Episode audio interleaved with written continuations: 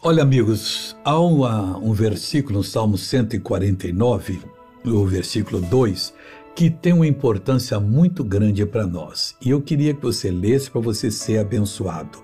149, 2 diz assim: Alegre-se Israel naquele que o fez. Alegre-se Soares naquele que o fez.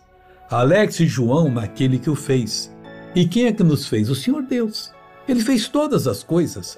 Ele caprichou em você, ele colocou em você uma habilidade para se alegrar e louvá-lo que você não conhece. E muitas vezes, quando uma pessoa assume essa capacidade de louvar a Deus, de adorar a Deus, ela consegue a capacidade para dizer ao mal: Você vai sair da minha vida agora e não vai voltar. Alex Israel, naquele que o fez, regozijem-se os filhos de Sião no seu rei, que é Jesus. Nós somos os filhos de Sião. Vamos regozijar? A vida vai ser boa para nós. Agora eu quero orar com você. Em nome de Jesus, estou agora unido com você. Repreendo esse mal, reprova esse mal e digo: saia, vá embora, desapareça dessa vida, em nome de Jesus Cristo. E você diz: obrigado, Deus. Já tem a benção agora.